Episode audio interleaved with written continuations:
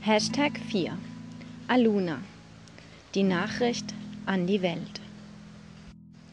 Hallo und schön, dass du mir zuhörst. Ich freue mich mega, dass du es wieder geschafft hast, bis auf den anderen Kontinent zu mir, nach Minka. Und diese heutige Folge ist mir ganz besonders wichtig.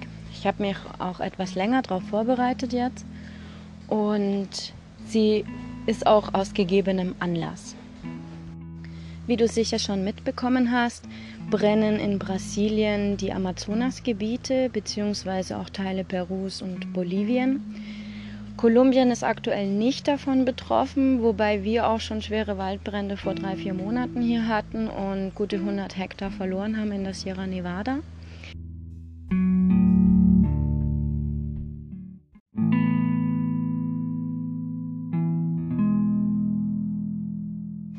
Das war bei uns im Frühling in der Trockenzeit. Und jetzt im August 2019 sind eben, oder ich glaube auch schon im Juli, die Waldbrände aktuell ausgebrochen in Brasilien. Ja, was heißt das? Was betrifft uns das? Natürlich betrifft dich das in Deutschland nicht, denkt man. Stimmt aber nicht, sondern es betrifft uns alle weltweit, denn das Amazonasgebiet ist für uns unsere grüne Lunge. Das heißt, unsere Erde mittlerweile ist auf jeden Fall starker Raucher. Und ähm, dass wir Krebs haben in unserer Mutter, das wissen wir auch. Wir zerstören sie fast vollständig. Und wenn wir die Lunge verlieren, ja, wie lässt es sich dann noch atmen? Und das zählt für den ganzen Kontinent, das zählt nicht nur für Südamerika, sondern auch wirklich für alle Kontinente. Und alle Menschen weltweit sind davon betroffen. Und das möchte ich heute zum Anlass nehmen und möchte darüber sprechen. Und zwar hast du mich ja jetzt schon ein bisschen kennengelernt in den letzten Folgen und ich möchte heute nicht über mich sprechen oder was ich erlebt habe, sondern ich möchte heute über die Kogis sprechen. Das heißt über das alte Volk. Das ist das größte, alte, älteste Volk weltweit. Äh, das lebt hier in der Sierra Nevada, es sind ungefähr noch 20.000 Personen die seit über Tausenden von Jahren jetzt mittlerweile hier leben. Vor über 500 Jahren sind sie das erste Mal vertrieben und fast ausgerottet worden von den Spaniern, die damals kamen mit Kolumbus.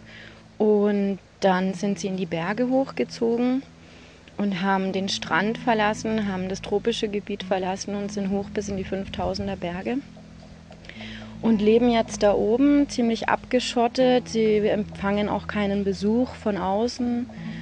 Und ich würde gerne die Geschichte erzählen von denen. Und zwar haben die eine Nachricht an die Welt, haben das auch 1988 das erste Mal mit BBC verfilmen lassen und an die Welt schicken lassen. Die erste Dokumentation von BBC ist allerdings nicht sehr oft ausgestrahlt worden, beziehungsweise hat nicht sehr viel Zuhörer erreicht. Und 2011 haben sich die Corgis dann nochmal an den BBC gewandt und haben gesagt, sie möchten eine neue Nachricht aufnehmen an die Welt und die möchte ich euch heute weitergeben.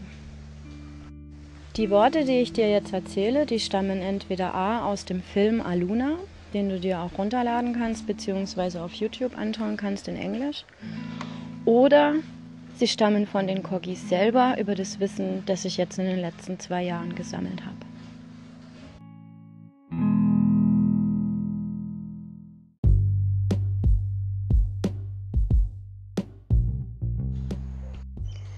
Am Anfang war nichts, Dunkelheit, nur Gedanken ohne Form. Reine Gedanken, das ist die Mutter, Aluna. Sie erschuf aus der Dunkelheit dem Nichts ein Licht, so wie wir in Gedanken ein Haus malen, bevor wir anfangen, es zu bauen, etwas in die Realität zu erschaffen. So wurde aus Gedanken und Licht die Welt erschaffen. Aluna. Übersetzt das Gewissen oder reine Gedanken. Die Kogis sind das älteste lebende Volk auf der ganzen Welt, die sich nicht einem System global angeschlossen haben, beziehungsweise auch regional. Das heißt, sie sprechen nicht die Landessprache, wie es üblich wäre, Spanisch, sondern sie haben ihre eigene Sprache. Das heißt, sie schreiben keine Bücher, sie können nicht lesen, sie können auch nicht schreiben. Und Schreiben ist für sie Verschwendung von Worte, also Gold.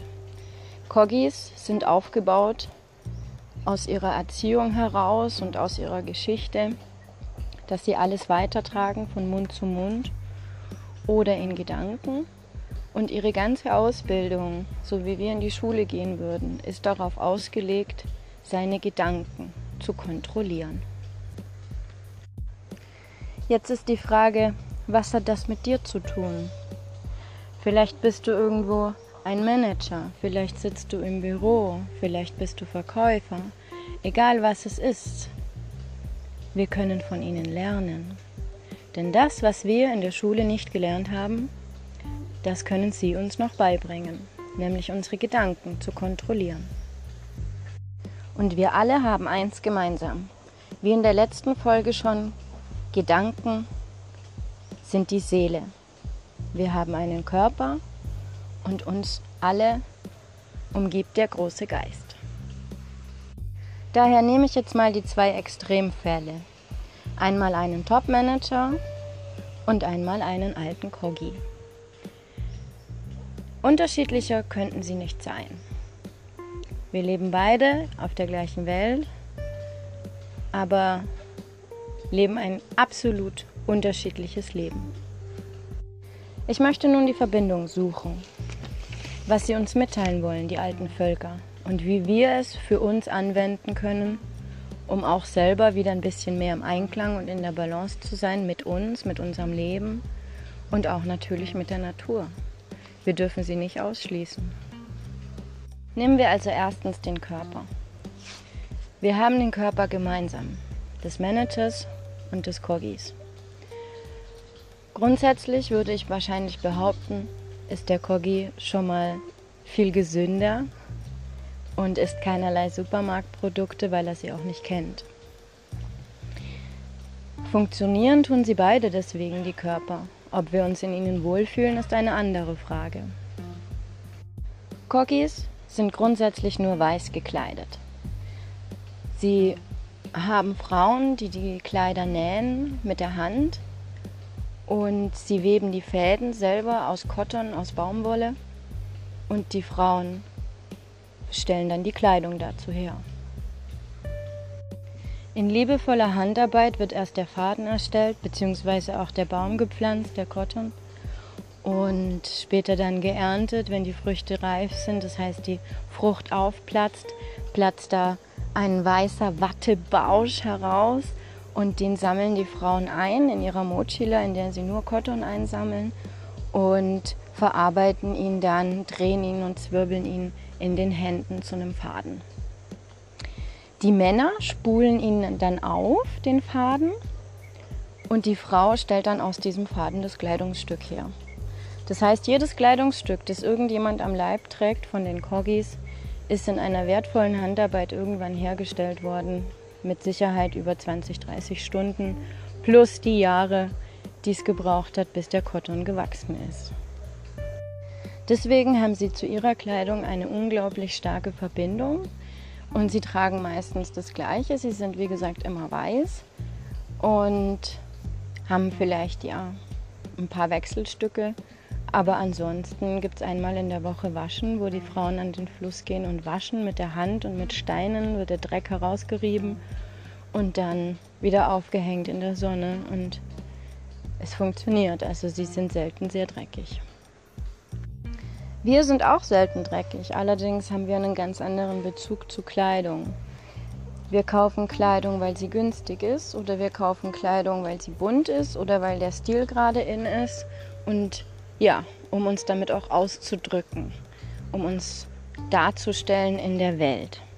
Das ist auf jeden Fall schon mal der erste Unterschied, denn ein Corgi stellt sich in der Welt nicht dar. Ihm ist es egal, sie sind alle gleich. Wir nicht. Wir unterscheiden uns von bettelarm zu reich bis im Anzug oder der Pfarrer. Jeder hat sein eigenes Gewand.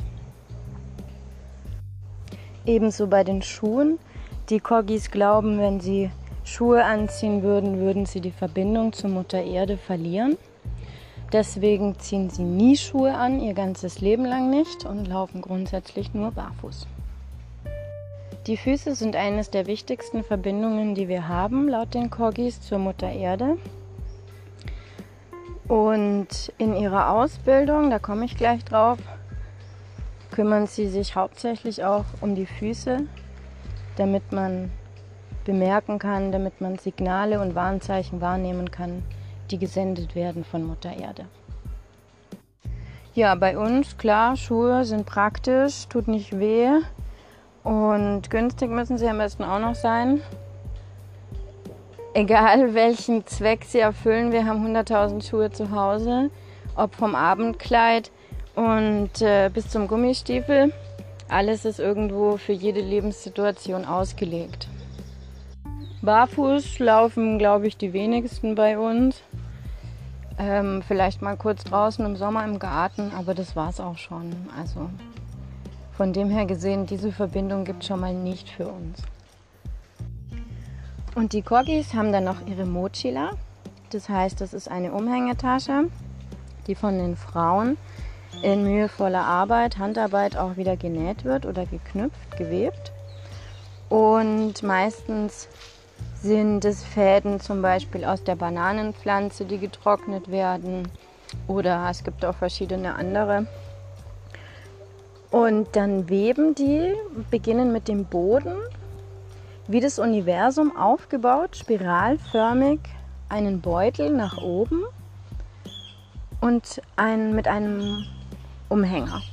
Und der Umhänger, den trägt man eigentlich immer direkt über der Schulter, die zum Herzen runtergeht, also die linke Schulter, dass die Mochila-Verbindung mit dem Herzen hat. Und jede Mochila bekommt dann in den 4, 5, 6, 7 Stunden, je nachdem wie aufwendig die Handarbeit ist, eine bestimmte Bedeutung. Entweder wird sie vielleicht zum Blättersammeln benutzt oder zum Steinewaschen oder zum Holzsammeln oder je nachdem, was sie gerade benötigen, bekommt die Tasche eine bestimmte Aufgabe und diese Tasche benutzen sie dann auch nur für diese Aufgabe. Manchmal sieht man die Menschen, dass sie zwei, drei um Umhängetaschen dann gleichzeitig umhaben. Aber im Normalfall gibt es eine quasi wie bei uns die Handtasche, wo man alles drin hat, was man braucht. Und dann gibt es die verschiedenen Arbeitstaschen, je nachdem aufgeteilt für was, was sie gerade am Tag erledigen. Ja, und wir, wir haben auch Taschen von Gucci und Prada und haben jeglichen Bezug zu der Tasche verloren, außer dass sie wahrscheinlich teuer war. Natürlich mögen wir unsere Taschen, wir Frauen, vor allem die Handtaschen, Männer auch mittlerweile ein bisschen Taschen wieder. Ähm, hier tragen auch alle Männer immer Mochilas, auch die von außen, die Leute. Also man sieht auch äh, Touristen ganz oft, dass die sich eine Mochila kaufen, weil sie super praktisch ist und super schön. Und die Kokis, die tragen dann noch Hüte, aufgrund A natürlich der Wärme hier und der Sonneneinstrahlung und B auch als Erkennungsmerkmale. Und so wie man das auch bei uns kennt aus den Religionen, dass man vielleicht kleine Kappen oder Hütchen auf hat, ähm, so haben das die Corgis auch. Und die vier unterschiedlichen Gebiete und derjenigen Völker, die man hier hat, das sind einmal die Corgis, das sind einmal die Vivas, die Aruacus und die Kankuamo. Und je nachdem, welchem Volk du angehörst, je nachdem hast du auch einen unterschiedlichen Hut auf. Also die sind, haben unterschiedliche Formen. Und das sind auch Erkennungsmale für uns, wenn wir sie nicht unterscheiden könnten. Sonst, aber sie wissen es dann für sich auch.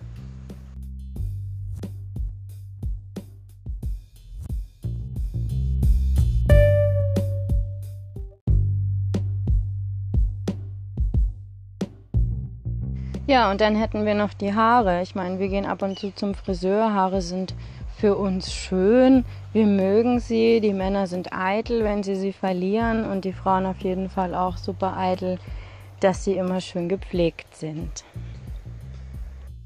Bei den Corgis ist es ein bisschen anders. Die haben nämlich, sagen schon, dass die Haare, erstens lässt man sie wachsen, damit man den Bezug nicht verliert zu dem, was man gelernt hat. Also in den Haaren wird viel gespeichert und deswegen schneiden sie die Haare, wenn überhaupt, nur ein bisschen die Spitzen Ähm, bei den Kindern manchmal, dass sie sie noch schneiden. Und die älteren Frauen tragen dann meistens auch Zöpfe, die jüngeren machen manchmal auch einen Dutt, aber meistens lassen sie sie einfach offen. Also selten sieht man die richtig zusammengebunden. Ja, und die Männer auch. Dementsprechend haben sie immer lange Haare. Und Bärte eher weniger, aber das könnte auch an der Kultur liegen. Und wichtigste Utensilien sind dann bei den Kogis auf jeden Fall noch bei den Männern die Poporos. Das heißt, es sind Kürbisse, in denen sie Muschelkalk und Kokablätter zusammenmischen, um sie dann immer ab und zu den abzulecken und in den Mund zu stecken eben, in den Backen zu schieben. Sieht man auch auf den Bildern immer schön. Also die Männer haben immer diesen Poporo in der Hand. Grundsätzlich. Die gehen nicht aus dem Haus. Ich, wahrscheinlich schlafen die auch mit dem Ding. Ich weiß es nicht. Habe ich nicht gefragt.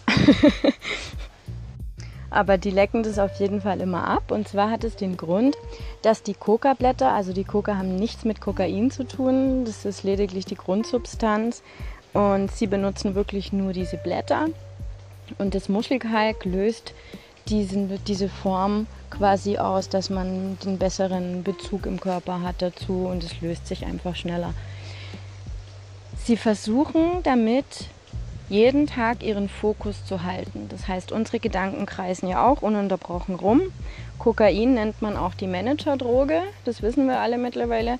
Und ähm, das hat auch aus dem genau den gleichen Grund, damit die Manager schneller arbeiten und den Bezug zu ihrer Arbeit nicht verlieren, also den Fokus halten können. So, und das ist auch das, was die Kogis sagen und die Männer praktizieren. Die Frauen dürften es praktizieren, wollen es aber nicht, weil sie sagen, sie haben genug eigene Stärke, sie können es alleine. Sie brauchen dazu die Coca-Pflanze nicht. Finde ich schön. Klar. Ähm, dann, ja, und dadurch, dass die den ganzen Tag quasi immer, immer, ja, dieses Coca in sich haben, im Körper haben, versuchen sie sich immer zu fokussieren und wirklich ja, die meiste Zeit ihres Lebens in Gedanken zu verbringen und zu schweigen. Ja, und nehmen wir jetzt diese zwei Menschen, den Top-Manager und unseren Coggy. Und wenn wir sie vergleichen, ich denke, dass sie beide von sich behaupten, also die Coggis behaupten es auf jeden Fall von sich, dass es ihre Aufgabe ist, die Welt zu retten bzw. auf Mutter Erde Acht zu geben. Sie sind quasi die Beschützer der Welt und des Klimasystems bzw. der Vegetationen hier im Herzen der Welt, der Sierra Nevada nennen sie das Herz der Welt, weil alle Vegetationen vereint sind von der Wüste übers Meer, über Berge, über Schnee, über tropischer Regenwald und Steppe. Und von hier aus kontrollieren sie quasi das, ja, den ganzen Amazonas, die ganze grüne Lunge, die gerade brennt. Der Topmanager behauptet von sich selber wahrscheinlich auch, dass er die Welt rettet, egal in welchem ähm, Berufsfeld er tätig ist. Hat er auf jeden Fall einen super wichtigen Job in seinen Aufgaben. Nur ja, liegt der Fokus eben bei ganz unterschiedlichen Sachen.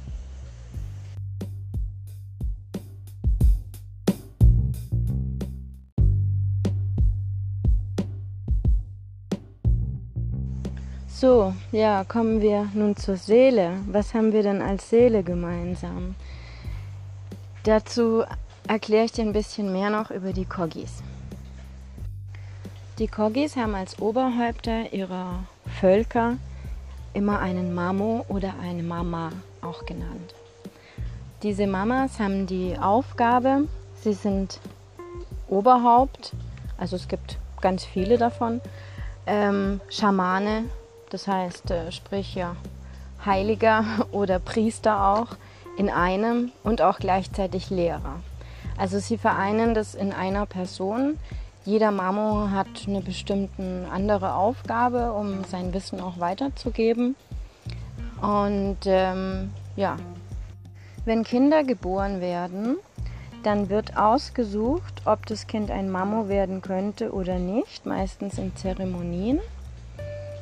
Und Wenn dem dann so ist, dass sie der Meinung sind, dass dieses Kind auf jeden Fall die Kraft hat und die Willensstärke und die, das Durchhaltevermögen, ein Mama zu werden, dann kommt es mit sieben Monaten weg von der Mama und weg auch aus dem Dorf und geht höher in die Berge hinauf mit anderen Mama, Mamas und ähm, bleibt dort, bis er volljährig ist. Das heißt bis sprich 14, 15, 16, bis sie dann eine Einführungszeremonie in die Volljährigkeit zum Mann haben. Und in dieser Zeit, in diesen 14, 15 Jahren, leben die Kinder dort oben mit den Männern. Also Mamas sind grundsätzlich nur Männer. Ähm, und leben nur in Dunkelheit. Also mir fehlen da auch manchmal gerade ein bisschen die Worte, merkst du schon, weil ich mir das gar nicht so vorstellen kann. Also sie leben, sie schlafen tagsüber und versuchen die Welt erst mit der Volljährigkeit zu erkunden. Und vorher sind sie Kinder. Und als Kinder sind sie dazu bedacht, da oben in den Bergen erstmal die Nacht ausfindig zu machen. Das heißt, sie dürfen nur baden gehen wenn zum Beispiel nachts der Mond rauskommt und es ungefähr um Mitternacht ist, das lesen die dann von den Sternen ab. Auch die Sterne, sie lernen komplett die ganzen Sterne, die Konstellationen, so wie wir Google Maps haben, so haben die ihre Sterne. Das ist auch eine ganz große Verbindung zu ihnen. Und das Allergrößte, das Wichtigste, was für sie ist, ist das Wasser. Sie lernen unglaublich viel über Wasser, aber immer nur in der Nacht. Das heißt, sie sitzen nachts an Flüssen und sprechen mit dem Wasser und ähm, ja, lernen ihre Rituale und lernen in Gedanken sich zu verbinden. Jahrelang in Dunkelheit. Und wenn diese Zeit um ist und dieser Junge erwachsen wird und zum Mann wird, dann darf er eines Tages an einem Tag wieder mit nach unten kommen ins Dorf und wird dort erst zum Mann geweiht und später dann zur Mama. In dem Film Aluna beschreiben sie auch ein bisschen die Ausbildung, ist super interessant. Ähm, wenn der Junge das erste Mal nach 14, 15 Jahren wieder Licht erblickt, also an einem Tag nach draußen gehen darf, und er beschreibt es, wie das einfach erstmal alles nur hell ist. Also alles ist nur Licht, ganz grell in seinen Augen. Und alles sieht ganz merkwürdig aus, alles hat merkwürdige Formen, denn er ist an die Nacht gewöhnt. Er hat sich nur daran gewöhnt, wie alles in, in Dunkelheit aussieht. Und alles hat ganz merkwürdige Farben. Also im Film sieht man dann einen Tuckern, der super bunt ist, der Vogel mit Gelb und Grün und Blau, auch Papageien. Also das muss eine unglaubliche Farbvielfalt sein, die diese Augen dann nach 15 Jahren das erste Mal sehen dürfen oder wiedersehen dürfen. Sie versuchen in dieser Zeit, sich nur in Gedanken oder möglichst viel in Gedanken zu kommunizieren mit den Kindern ähm, ich glaube, wir können uns das nicht vorstellen, wie man seine Kinder in der Nacht erstmal erzieht. Nur nachts. Und ist das schon mal eine wahnsinnige Hürde. Und zweitens dann mal natürlich auch, ja, es sind ja Kinder. Ich meine, Kinder wollen auch mal spielen und Kinder, was sie auch dürfen, mit Sicherheit, aber halt eben nachts. Und das ist, also ich finde das Wahnsinn. Das ist unglaublich. Und wenn sie sprechen, dann versuchen sie wirklich, ja, möglichst viel den Fokus immer in die Gedanken zu legen. Sie kriegen von Anfang an beigebracht, ihre Stimme nur zu benutzen, wenn es wirklich notwendig ist. Und ja, unglaublich. Und diese Kinder werden dann automatisch die Stammesoberhäupter irgendwann, die Lehrer, die Priester und die Weisen, die Gelehrten wie auch immer sie man nennen will, sind diese Mamas. Und diese wichtigsten aller vier Völker haben sich getroffen 1987 das erste Mal und haben beschlossen, dass sie mit uns kommunizieren müssen. Sie wollen es nicht, sie haben sich beschützt die letzten 500 Jahre lang, abgeschottet von uns. Ähm, man kann sie nur über eine Hängebrücke erreichen, die über einen Fluss geht. Und an dieser Hängebrücke ähm, ja, sitzen natürlich dann auch Krieger. Und man kann die nicht einfach überqueren. Und da oben leben die dann. Das ist der einzige Zugang, den sie haben zu ihren Dörfern. Und ja, außer wenn sie jetzt in der, in der Wüste eben leben oder woanders. Jetzt, wenn man sein ganzes Leben lang erstmal 15 Jahre lang nur in Gedanken kommuniziert, dann ist natürlich die Seele schon mal ganz anders ausgelegt wie jemand von uns. Also ein Top-Manager, dem seine Gedanken, ich, ich glaube, bei weitem, wir können keine, keinerlei Gedanken wahrscheinlich teilen mit denen eines Mamos. Also die denken wirklich komplett unterschiedlich zu uns. Und diese Oberhäupter, die haben sich getroffen und haben beschlossen eben, dass sie mit uns jetzt das erste Mal kommunizieren wollten oder müssen 1987 und haben den BBC angerufen und eine erste Doku mit denen aufgenommen oben in ihren Bergen. Die Doku hat nicht sehr großen Anklang gefunden. Dementsprechend haben die Mamos sich natürlich auch mehr von denen erhofft, die Corgis. Und es kam eigentlich nicht sehr wirklich viel dabei raus, als das ausgestrahlt wurde.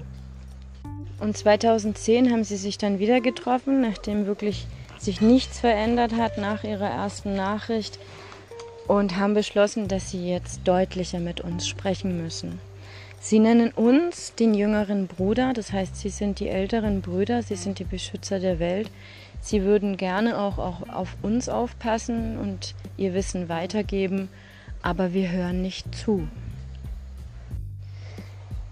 2011 kam jetzt eben die zweite Doku bzw. der Film auch Aluna heraus in mehreren Sprachen und damit erhoffen sie sich, dass sie auch weltweit eben mehr Anklang finden, dass sie erhört werden mit ihrer Nachricht, mit dem, was sie zu sagen haben.